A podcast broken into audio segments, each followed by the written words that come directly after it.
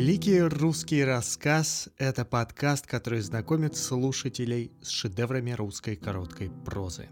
Я Марк Марченко, автор литературного журнала «Вам, чтецам», его ведущий и чтец. А, сегодня мы услышим рассказ Алёша Горшок Льва Толстого. Рассказ этот, конечно, уникальный. Во-первых, если вы думали, что Толстой — это обязательно многословный писатель, который может писать только очень длинными, а, тяжелыми для восприятия предложениями, перегруженными огромным количеством деталей, то это не так. И рассказ Алёша Горшок как раз это подтверждает. Он невероятно емкий, он невероятно лаконичный. Вы услышите, что он, по сути, о целой жизни.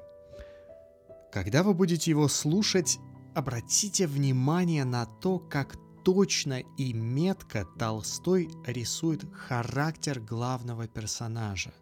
А главное, как именно описанные им черты его характера помогают нам проникнуться сочувствием и эмпатией к этому персонажу. Как ближе к концу рассказа мы сначала понимаем его, главного героя, а потом, потом мы испытываем еще более сильные чувства, и тут я не буду забегать вперед и рассказывать вам, какие. При этом мы сначала думаем о самом персонаже и о том, что ему приходится переживать и как он себя чувствует, а потом мы неизбежно начинаем думать о себе и о том, как мы в похожих, может быть, похожих не внешне, но по своему воздействию, обстоятельствах чувствовали бы себя сами, и что бы мы при этом подумали и хотели бы сделать. А еще, как мне кажется, в этом рассказе Толстой дает очень точное описание даже не любви, а того, что ей предшествует. Такого осознания наличия любви, которая и делает каждого человека, по сути, счастливым, а кого-то, одного из нас, совершенно незаменимым. Обратите на это внимание. Мне кажется, что за один этот образ Толстой уже заслуживает звания великого писателя. Итак, приятного вам прослушивания.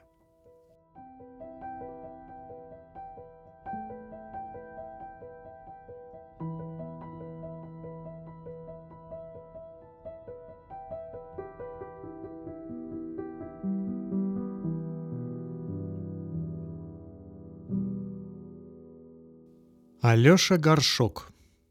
Лев Николаевич Толстой. Алёшка был меньшой брат. Прозвали его горшком за то, что мать послала его снести горшок молока диконице, а он споткнулся и разбил горшок. Мать побила его, а ребята стали дразнить его горшком. Алёшка Горшок, так и пошло ему прозвище. Алёшка был малый худощавый, лопоухий, уши торчали, как крылья, и нос был большой. Ребята дразнили. У Алёшки нос, как кобель на бугре. В деревне была школа, но грамота не далась Алёше, да и некогда было учиться. Старший брат жил у купца в городе, и Алёшка с измальства стал помогать отцу. Ему было шесть лет, а уж он с девчонкой-сестрой овец и корову стерег на выгоне – а еще подрос, стал лошадей стеречь и в денном, и в ночном. С двенадцати лет уж он пахал и возил. Силы не было, а ухватка была. Всегда он был весел. Ребята смеялись над ним, он молчал, либо смеялся. Если отец ругал, он молчал и слушал. И как только переставали его ругать, он улыбался и брался за то дело, которое было перед ним – Алёше было 19 лет, когда брат его взяли в солдаты, и отец поставил Алёшу на место брата к купцу в дворнике. Алёше дали сапоги братнины старые, шапку отцовскую и поддевку, и повезли в город. Алёша не мог нарадоваться на свою одежду, но купец остался недоволен видом Алёши. «Я думал, и точно человека за мест Семен поставишь», — сказал купец, оглянув Алешу. «А ты мне какого сопляка привел? На что он годится?» «Он все может, и запрячь, и съездить куда, и работать лютой. Он только на вид как плетень, а то он жилист». «Ну уж видно, погляжу». «А пуще всего безответный, работать завистливый». «Что с тобой делать? Оставь». И Алеша стал жить у купца.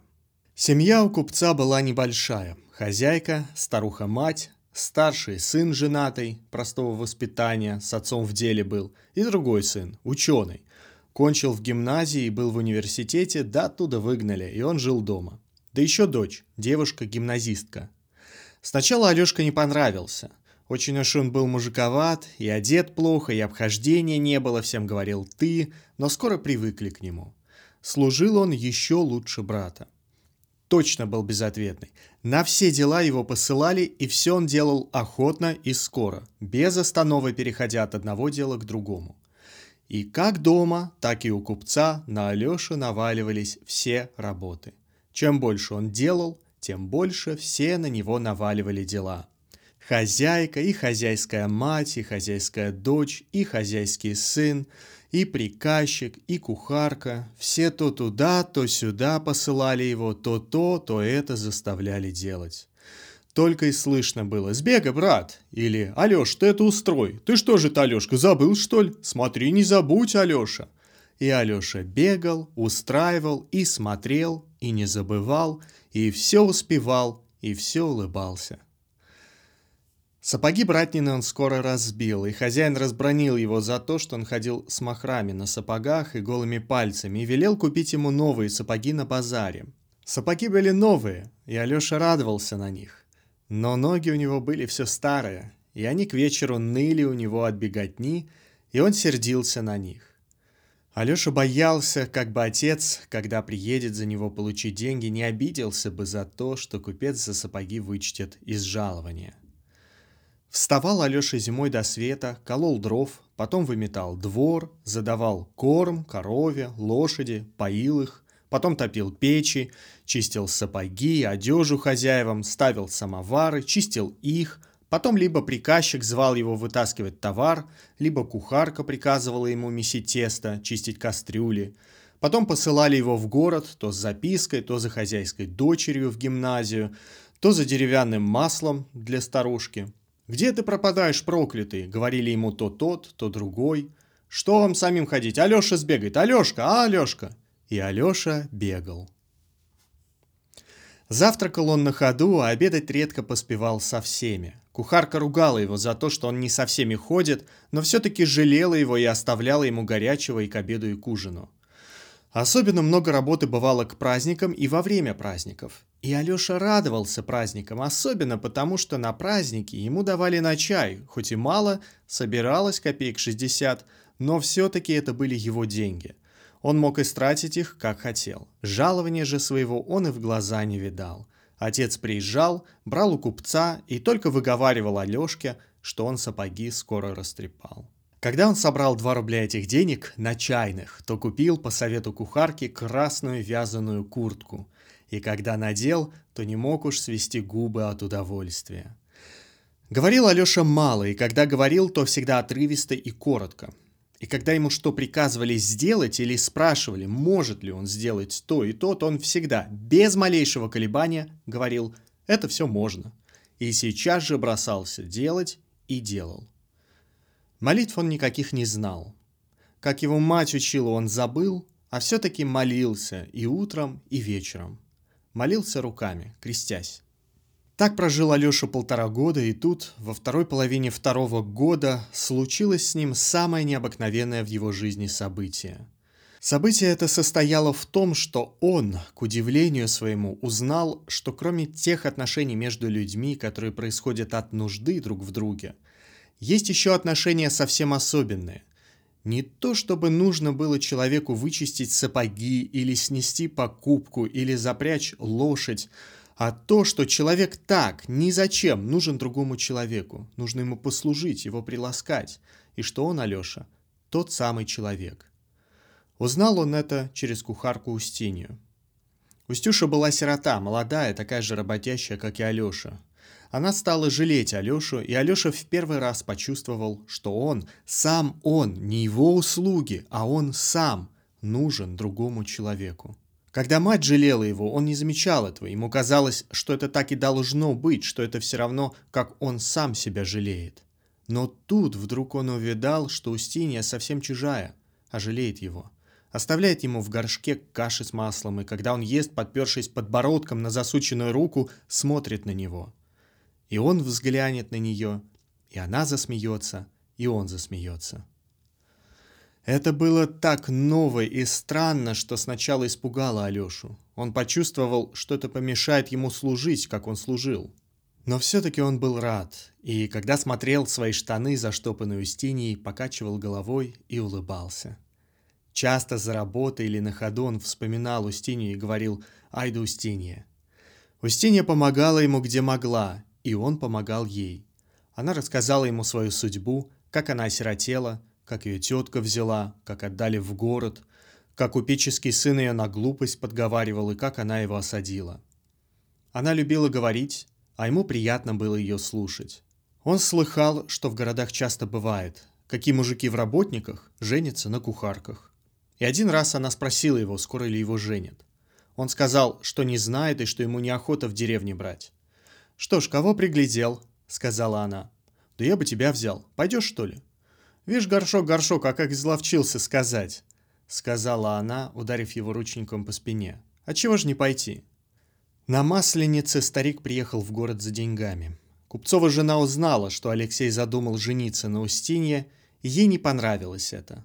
Забеременеет, с ребенком куда она годится? Она сказала мужу. Хозяин отдал деньги Алексееву отцу. «Что ж, хорошо живет мой-то», — сказал мужик. «Я говорил, безответный.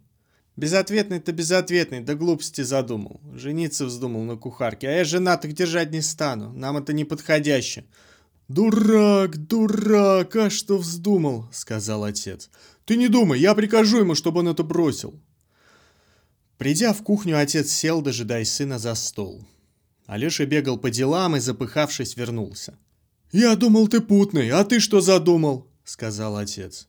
«Да я ничего», как ничего, жениться захотел? Я женю, когда время подойдет, и женю на ком надо, а не на шлюхе городской. Отец много говорил. Алеша стоял и вздыхал. Когда отец кончил, Алеша улыбнулся. Что же ты оставить можно? То-то! Когда отец ушел, и он остался один с Устиньей, он сказал ей. Она стояла за дверью и слушала, когда отец говорил с сыном. «Дело наше не того, не вышло. Слышала? Рассерчал, не велит. Она заплакала молча в фартук. Алеша щелкнул языком. «Как не послушаешь-то? Видно, бросать надо». Вечером, когда купчиха позвала его закрыть ставни, она сказала ему. «Что ж, послушал отца, бросил глупости свои». «Видно, что бросил», — сказал Алеша, засмеялся и тут же заплакал. С тех пор Алеша не говорил больше с Устиньей об женибе и жил по-старому. Потом приказчик послал его счищать снег с крыши. Он полез на крышу, счистил весь, стал отдирать примерзлый снег у желобов, ноги покатились, и он упал с лопатой. На беду упал он не в снег, а накрытый железом выход. Устинья подбежала к нему и хозяйская дочь. Ушибся Алеша. Вот еще ушибся, ничего. Он хотел встать, но не мог, и стал улыбаться. Его снесли в дворницкую. Пришел фельдшер. Осмотрел его и спросил, где больно. Больно везде, да это ничего. Только что хозяин обидится. Надо батюшке послать слух. Пролежал Алеша двое суток. На третье послали за попом. «Что же, Али, помирать будешь?» — спросила Устинья. «А то что ж, разве все и жить будем? Когда-нибудь надо». Быстро, как всегда, проговорил Алеша. «Спасибо, Устюша, что жалела меня. Вот оно и лучше, что не велели жениться, а то бы ни к чему было. Теперь все по-хорошему». Молился он с попом только руками и сердцем. А в сердце у него было то, что как здесь хорошо, коли слушаешь и не обижаешь, так и там хорошо будет. Говорил он мало, только просил пить и все чему-то удивлялся. Удивился чему-то, потянулся и помер.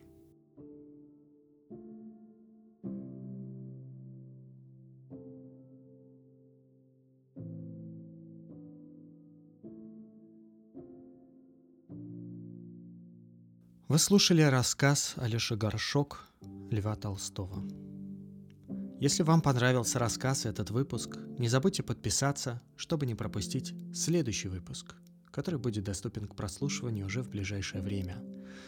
А также, пожалуйста, рассмотрите возможность оставить оценку и комментарий в том приложении, в котором вы его слушали. Это поможет другим слушателям его обнаружить.